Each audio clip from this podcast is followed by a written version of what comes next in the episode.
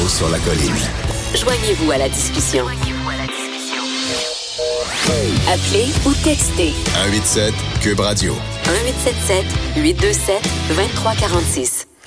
Le chef du Bloc québécois Yves-François Blanchette est avec nous pour discuter de nomination des juges. Bonjour Yves-François Blanchette. Bien le bonjour, M. Robitaille. Donc, euh, cette nomination des juges, vous écrivez ce matin dans un communiqué qu'elle relève euh, de la culture libérale du copinage. Expliquez-moi ça. Qu'est-ce qui euh, vous amène à, conclure ça? Évidemment, l'article du Globe and Mail, j'imagine, mais plus en détail. Qu'est-ce qu'on a, qu'est-ce qu'on n'a pas compris au Parti libéral du Canada?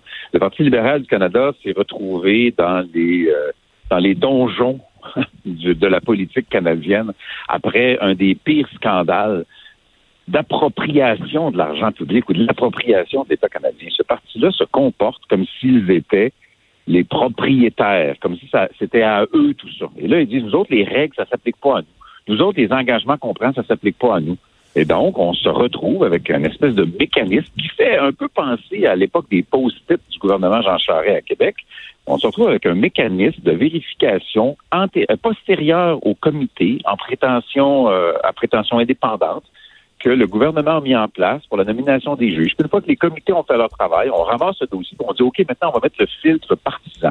Et le filtre partisan fait en sorte que le quart des juges nommés depuis 2016 sont des donateurs du Parti libéral pour un montant total d'au-delà de 300 000 dollars, alors que les donateurs de tous les autres partis politiques additionnés, ça fait même pas 6% Puis là, on voudrait nous faire croire que c'est un hasard, que c'est purement circonstanciel. Ça, évidemment, aucun sens, ça. Ça fait longtemps que qu'on promet à Ottawa des changements. Euh, vous avez parlé de des donjons de la politique où se sont retrouvés les libéraux euh, après euh, le scandale des commandites. Puis il y avait été question aussi là de, de nomination partisane des juges. Là, il y a, je me souviens un témoin à la commission Gomery qui avait dit c'est pas compliqué si on veut devenir juge, faut militer un peu au parti libéral. Donc c'est une vieille histoire. On nous a promis plein de comités. et qu'est-ce qui fonctionne pas et comment on devrait changer ça? J'ai l'impression que c'est vraiment dans la culture. C'est peut-être ça le problème. Il y a des, des habitudes ou une vision du monde qui appartient à l'ADN même du Parti libéral du Canada. Et les gens ont pensé qu'on était peut-être passé à autre chose avec l'arrivée de M. Trudeau, qui a fait un ensemble de promesses toutes plus vertueuses les unes que les autres, au-delà des voies ensoleillées, des sunny ways. Il y, avait, il y allait avoir une réforme, il y avait un rétablissement du financement public des partis politiques, et ça, on y reviendra. Il y allait avoir, bien sûr, une réforme parlementaire, une réforme du mode de, du mode de scrutin. Tout ça n'a pas été fait parce que ce parti-là encore une fois, qu'annoncé un grand nombre de belles choses qu'il n'a pas réalisées. Puis revenons au financement des partis politiques. C'est toujours la même chose qui se manifeste. Hein.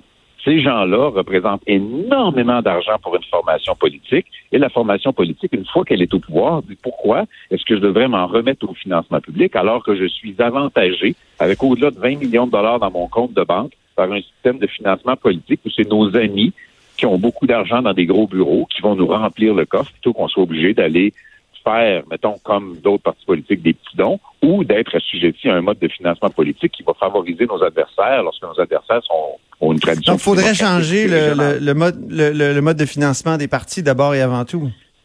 Ben, le mode de financement des partis politiques fédéraux auparavant était un mode de financement public comme ce que Québec a instauré par la suite. Les conservateurs de Stephen Harper, qui aimaient bien mieux eux autres aussi avoir des avantages liés à leurs amitiés politiques, ont aboli le financement public des partis politiques. M. Trudeau s'était engagé à le rétablir. Le Bloc québécois a déposé une loi pour rétablir le financement public des partis politiques et les conservateurs et les libéraux qui ont les mains dans les mêmes paniers ont dit non, on est contre ça finalement et on ne rétablira pas un financement politique public et conséquemment beaucoup plus propre.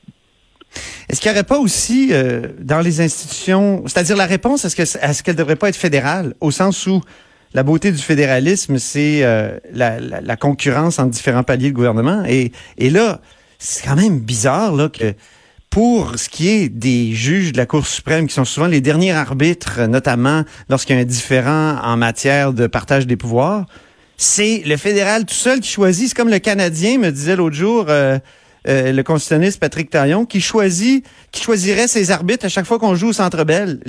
Est-ce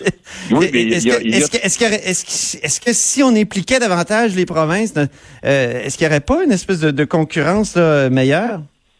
En théorie, l'esprit de la Constitution canadienne, tel qu'on nous dit qu'elle était à l'origine, aurait suggéré ça. Mais j'aime, ben, J'achète assez peu l'idée de cette saine concurrence entre les paliers de gouvernement. Mettez-vous à la place du gouvernement du Québec à l'heure actuelle ou des intérêts québécois en général à l'heure actuelle, que ce soit en matière de culture, en matière de gestion de l'offre, en matière de nomination de juges, en matière de langue, en matière d'immigration.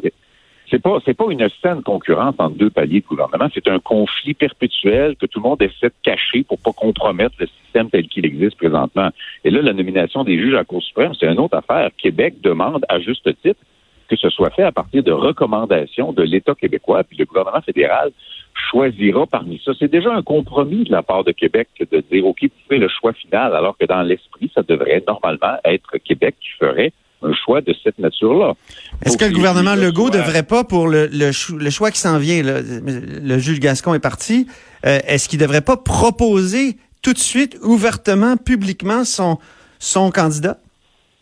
Moi, je pense que le gouvernement Legault pourrait être pour ça y appartient, puis je me mêle pas de que je ne dirai pas au gouvernement du Québec quoi faire, c'est contraire à ma philosophie. Mais le gouvernement Legault me semble avoir une marge de manœuvre politique à l'heure actuelle euh, qui lui permettrait d'être assez insistant quant à l'identité de qui pourrait remplir ce poste-là, ou d'avoir une liste même assez réduite quant à qui pourrait remplir ce poste-là. Et le gouvernement Trudeau aurait tout intérêt, parce que là, ils ont déjà suffisamment de conflits avec l'ensemble du Québec, le gouvernement Trudeau aurait tout intérêt à accepter une des propositions du gouvernement du Québec. Ça donnerait au moins l'apparence d'un minimum de légitimité, mais on le voit dans la plupart des dossiers, le gouvernement fédéral n'a même pas de respect pour ce que sont les demandes et les revendications actuelles du Québec. Merci beaucoup, Yves-François Blanchette. Toujours un plaisir.